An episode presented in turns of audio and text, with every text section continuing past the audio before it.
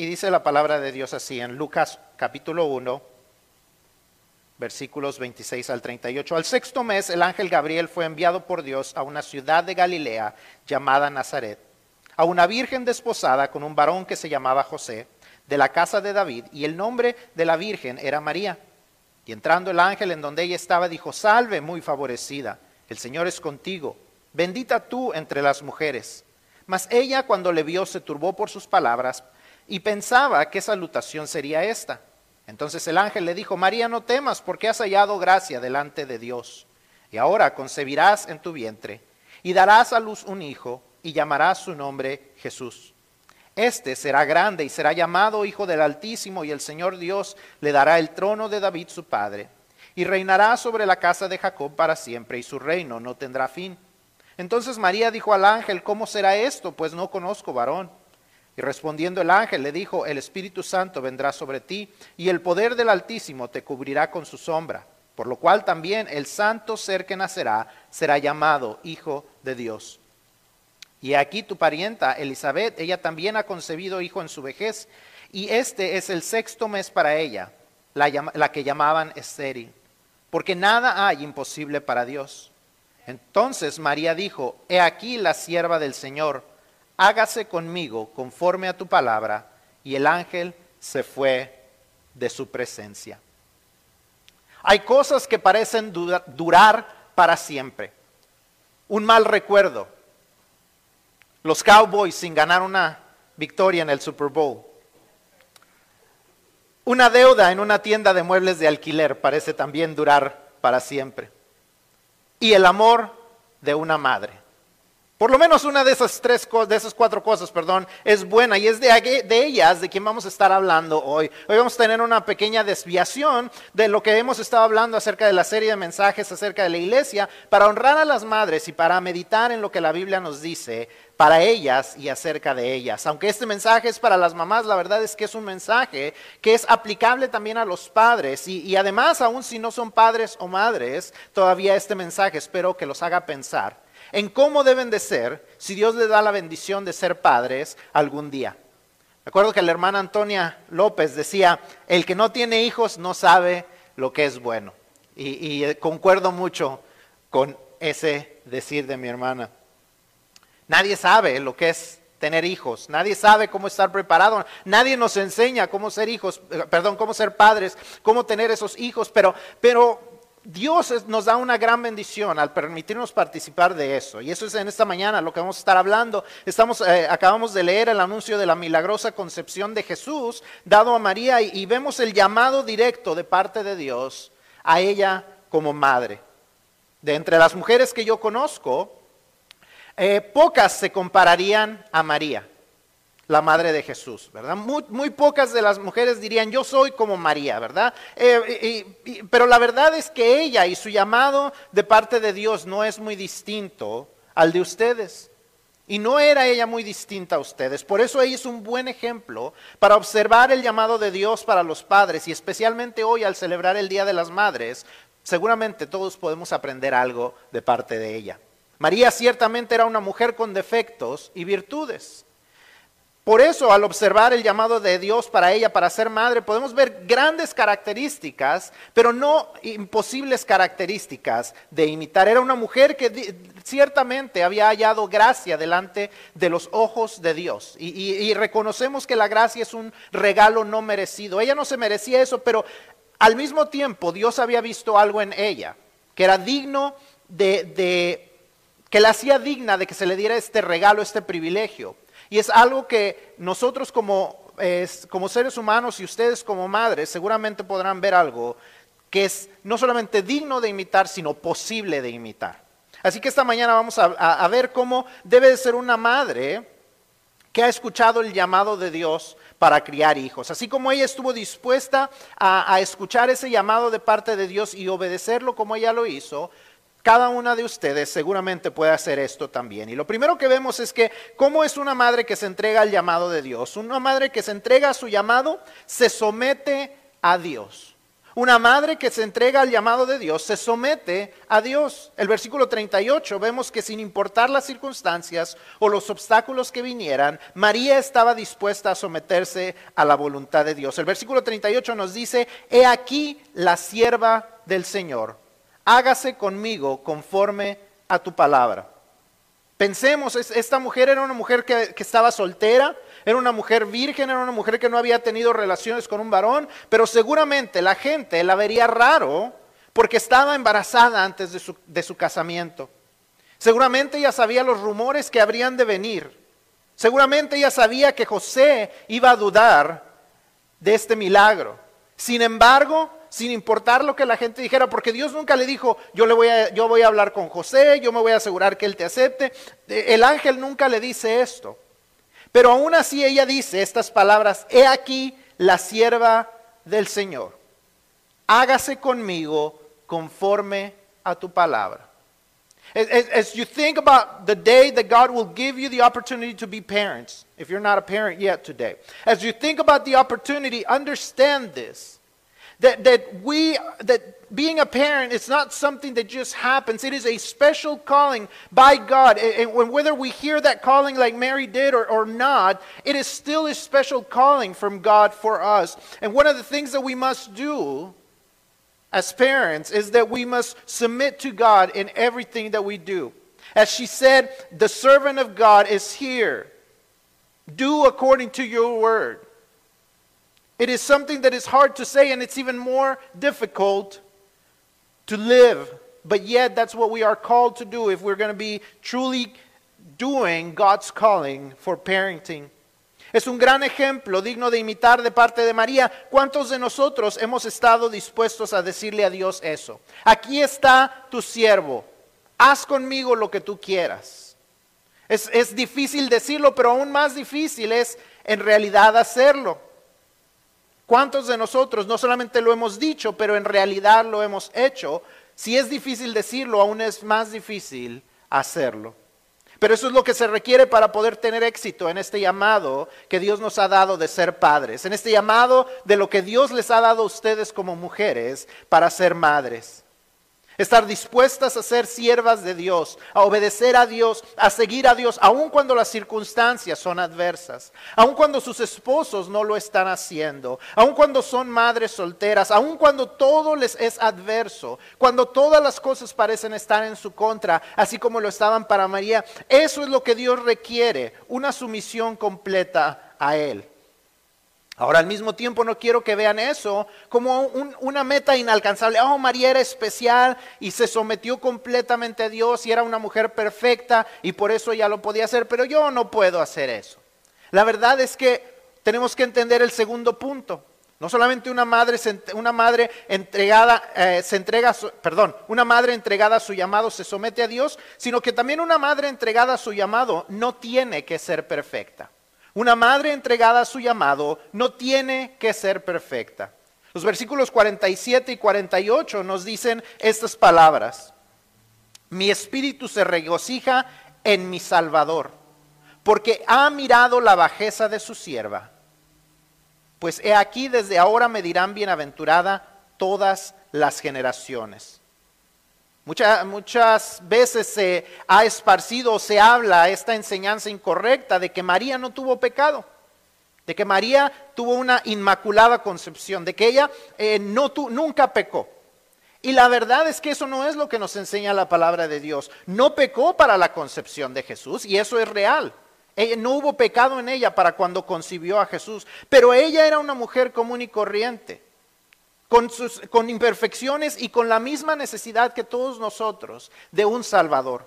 Ella misma lo expresa en esta, en esta oración, en este cántico de María. Ella dice, me regocijo en, mi, en, Dios, mi Salvador. Ella entendía que ella tenía la necesidad de un Salvador. Ella entendía que ella era una persona, al igual que nosotros, con imperfecciones. Y ella misma lo reconoce diciendo, porque ha mirado la bajeza de su sierva. Ella sabía que tenía la necesidad, igual que nosotros, de que Dios le otorgara el perdón de sus pecados. Ella reconocía que era una mujer con imperfecciones y debilidades, pero a pesar de reconocer eso, ella también sabía que si ella le entregaba su vida completamente a Dios, tendría un Salvador y sería bienaventurada. Esa palabra bienaventurada quiere decir grandemente bendecida.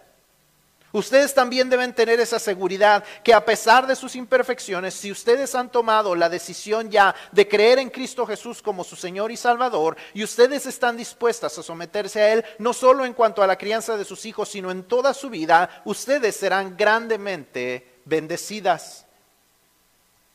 You see, Mary was not perfect. She understood that she needed a Savior. She understood that she needed God's grace, and, and, and because of that, She rejoiced because she knew that God's promise was true, that a Savior would come. She understood that she was a, a low, a, a, lower level person. She understood that she had imperfections, but she rejoiced in the fact that she had a Savior, that she was participating in the plan of the Savior. And just like that, God allows us to participate in that plan as a church as individuals when we come to Christ and we're able to share the gospel with others. No dejen ustedes como mujeres que Satanás las engañe con sus acusaciones de, la imperfección, de las imperfecciones y de los errores que ustedes han cometido y tal vez siguen cometiendo. Recuerden lo que Proverbios 24, 16 dice, porque siete veces cae el justo y vuelve a levantarse, mas los impíos caerán en el mal. Si han cometido errores, levántense, Pídanle perdón a Dios. Y Dios promete perdonar. Lamentaciones también nos recuerda esto, Lamentaciones 3, 23 y 22 y 23, porque por la misericordia de Jehová no hemos sido consumidos, porque nunca decayeron sus misericordias, nuevas son cada mañana, grande es tu fidelidad, cada día es una nueva oportunidad para decidir someterse a Dios, para decidir eh, que a pesar de nuestras imperfecciones vamos a obedecer a Dios. Recordemos que cuando venimos ante Dios y le pedimos perdón, esta es su promesa. Yo, yo soy el que borro tus rebeliones por amor de mí mismo y no me acordaré de tus pecados. Dice Isaías 43, 25 no me acordaré de tus pecados. Él decide no recordar nuestros pecados. Él decide que cuando Él perdona nuestros pecados los hace a un lado, no porque los merezcamos, sino dice por amor de mi nombre, porque yo quiero hacerlo, porque yo soy el Dios soberano, yo soy el Dios que he dicho que voy a perdonar y yo te voy a perdonar y yo te voy a limpiar y yo, te, yo me, me pongo dispuesto a escucharte otra vez, a acercarte otra vez conmigo. Y, eso es lo que Dios espera de nosotros. Eso es lo que Dios espera de nosotros como padres y eso es lo que Dios espera de ustedes como madres. Que a pesar de sus imperfecciones, ustedes puedan acercarse a Él gracias a la salvación que ofrece Cristo Jesús. Si en algo le ha fallado a Dios, no solo como madre, sino como su hija, Él está dispuesto a perdonar y a estar con usted. Y esto es necesario porque el ser madre no es para cobardes. No es para mujeres que se dan por vencido fácilmente, porque una madre entregada a su llamado nunca abandona el puesto.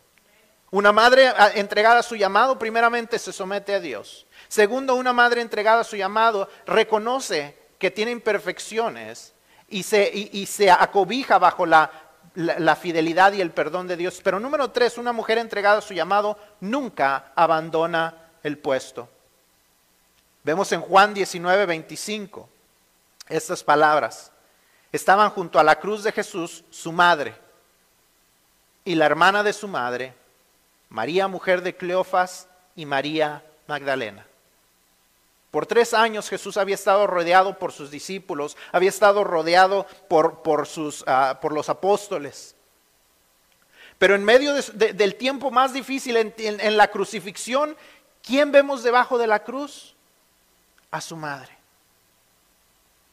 La profecía de Simeón para María en Lucas capítulo 2, versículo 35, se hizo verdad en ese momento. Lucas 2.35 le dice Simeón a María, una espada traspasará tu misma alma. Pero a pesar de eso, ella nunca abandonó su puesto. Y sus hijos requieren lo mismo, hermanas, sus hijos requieren lo mismo. Personas, madres que están viéndonos en esta mañana, que, que están acompañándonos en este servicio. Sus hijos requieren que usted no se dé por vencida, que usted nunca abandone el puesto. Sus hijos necesitan que usted ore por ellos, aun cuando son adultos y no vivan con usted. Es más, me atrevo a decir que, aún, que es más cuando necesitan ellos sus oraciones, cuando ellos ya no están junto con usted. Pero también cuando son pequeños, cuando están enfermos, cuando están sufriendo, cuando pasan por tiempos difíciles emocional o mentalmente. Y sobre todo usted necesita estar orando por ellos para que ellos vengan a conocer a Cristo como su Salvador. Es necesario que usted no se dé por vencida y esté orando para que Dios los alcance y que ellos sean convencidos por el Espíritu Santo de su necesidad de un Salvador. Mothers cannot quit. They cannot give up. Mothers can never leave their post because God has called them for that. Just like Mary never left Jesus. We see Mary from the very beginning of his ministry until the very end of the ministry. From his very first miracle in John to the very last time that we see Jesus on earth. Mary is present around him. Vemos a María presente desde el principio de su ministerio, cuando en las bodas de Canaán él hace el primer milagro. Y la vemos al final, cuando está en la cruz. Más adelante vamos a ver que en Hechos también cuando Jesús asciende, María está presente con el resto de los creyentes. María nunca abandonó el puesto. Sus hijos también necesitan que usted no abandone el puesto, aun cuando ellos la estén cansando, aun cuando ellos están tratando de que usted deje de decirles qué hacer. No se den por vencidas, no los dejen hacer lo que ellos quieran, estórbenles, será lo mejor que ustedes puedan hacer por ellos. No olvidemos las palabras de Pablo en Gálatas 6:9, no nos cansemos pues de hacer bien, porque a su tiempo segaremos, si no desmayamos. No desmayen, madres, no se den por vencidas, no cuiteen, como dicen, dicen, aquí en Estados Unidos. Sus hijos las necesitan y el ejemplo que ustedes les darán, aunque ustedes tal vez no lo vean, ellos serán impactados por ese testimonio y por las acciones que ustedes tomen. En la mayoría de los casos, la frase no aguanto a mi mamá eventualmente se convierte en cómo quisiera ver otra vez a mi mamá. Esa es la verdad. No se den por vencidos. No se den por vencidas, madres. María tuvo la oportunidad, de ver el resultado de sus esfuerzos. Hechos 1.14, como les decía, dice, todos estos perseveraban unánimes en oración, refiriéndose a los apóstoles, dice, todos estos perseveraban unánimes en oración y ruego con las mujeres y con María, la madre de Jesús, y con sus hermanos. Dios le otorgó el privilegio de ver a su Hijo Jesús resucitado. Lo vio en la cruz, lo vio sufrir, pero también lo vio resucitado. Vio que lo que, lo que Dios le había prometido desde el principio de su llamado se hizo realidad.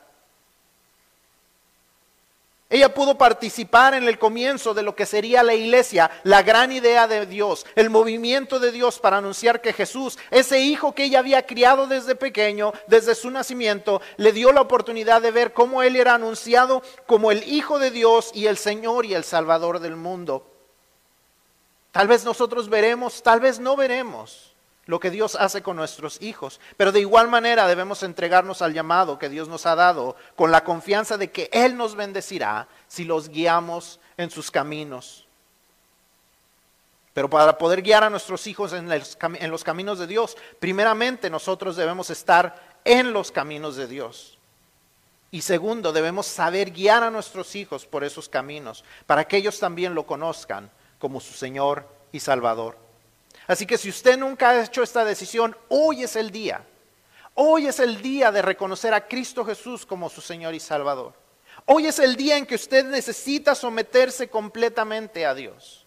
Hoy es el día en que usted necesita reconocer su gran necesidad, no solamente de Dios para ser una buena madre, sino de su necesidad de tener a Cristo Jesús como su Señor y Salvador de que al igual que María, que reconocía que era un, ser bajo, de que, que reconocía que necesitaba un Salvador, usted puede hacer esa misma decisión. de reconocer que usted necesita a Cristo Jesús en su corazón. Y si usted ya lo hizo y sus hijos todavía no lo hacen, usted necesita también escuchar estas palabras para que usted las pueda compartir constantemente con sus hijos. Recordemos estas cuatro verdades espirituales y las vamos a seguir recordando semana tras semana hasta que las podamos aprender, hasta que las podamos aceptar y recibir en nuestros corazones si no lo hemos hecho, y hasta que las podamos compartir con las personas a nuestro alrededor, en especial los padres y las madres con sus hijos. Estas cuatro verdades son, número uno, Dios nos creó con el propósito de, propósito de tener una relación personal con Él. Número dos, a causa de, nuestra, de nuestro pecado, hemos roto esa relación con Dios. Número tres, por el amor que Dios tiene para la humanidad, Él envió a su Hijo, Jesús, a pagar la deuda que nosotros no podíamos pagar por nosotros mismos a causa de nuestros pecados. Y número cuatro, el regalo está disponible para todos. Cristo murió y, su sacrificio es suficiente para todo el que lo, es suficiente para todo el mundo, pero es eficiente. Solamente funciona para aquellos que están listos para recibirlo. Understand this. If you still have not received this as a word for you, or if you still don't know how to share the gospel with others, learn these four spiritual laws. This is what you need to be sharing with people. Number one, that God created us with the purpose of having a relationship with Him. Number two, that because of sin, because of our sin, because every single person sins, that their relationship with God has been ruptured. But because of God's love, and this is the third law, because of God's love, He sent His own Son so that He would pay a debt that we could not pay on our own. And number four, this gift is, is sufficient for everyone in the world, but it's only efficient for those who will receive that gift. So if you have not done that yet, I'm going to invite you to repeat the prayer alongside with me. And if you do this, and you do it with all of your heart, if you confess Jesus as your Savior, then the, the, the Bible says that we are saved at that very moment. And if you do that, I want to hear about it. I want you to tell me about it. I want you to send me a message. Because I want to rejoice with you and I also want to help you grow in your spiritual life.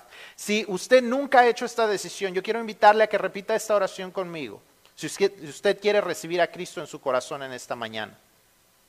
Si nunca ha hecho esta decisión, si usted lo hace con todo su corazón, nos enseña la palabra de Dios que, el que, que, si confesamos con nuestra boca que Jesús es el Señor y lo creemos en nuestro corazón, eh, entonces seremos salvos. Y si usted hace esta decisión, déjeme saber, porque queremos orar por usted, queremos regocijarnos con usted y queremos ayudarle en este caminar espiritual. Así es que le invito a que repita esta oración conmigo si no la ha hecho. Señor Jesús, confieso que soy pecador y te pido perdón por mis pecados. Y te pido que entres en mi corazón para ser el Señor y Salvador de mi vida. Gracias Jesús por morir en la cruz por mí, para darme salvación y vida eterna. Amén. Lord Jesus, I repent for my sin. I ask you that you come into my heart and become my Lord and Savior.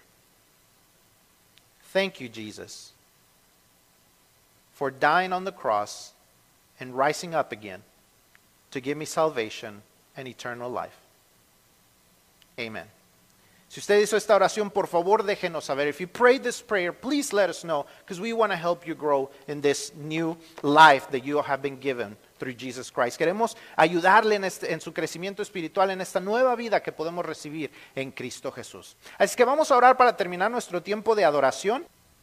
Señor Jesús, te damos gracias por la oportunidad de conocerte. Y Dios Padre, te damos gracias por la oportunidad de conocer a tu Hijo y de tener una relación personal contigo. Te pedimos que, Señor, este mensaje que fue predicado esta mañana siga alcanzando el corazón de las madres que ellas se sigan sintiendo amadas, no solamente por sus hijos, sino especialmente por ti. Que se sientan no solamente amadas, sino también llamadas por ti, a un propósito especial que tú les has dado. Que se puedan entregar a ti, que se puedan afianzar de ti a pesar de sus imperfecciones. Y Padre, que no se den por vencidas, que sin importar lo que venga a su alrededor, no se den por vencidas, que no abandonen el puesto, que sigan adelante, que tú las sigas fortaleciendo, Padre. Bendícenos en esta semana, Señor. Sé con cada uno de nosotros y ayúdanos a vivir tu propósito en nuestra vida y ayúdanos a compartir esperanza, la esperanza que solamente se puede encontrar en Cristo Jesús. Y en el nombre de Él oramos en esta mañana y te damos gracias por cada una de las madres. Amén.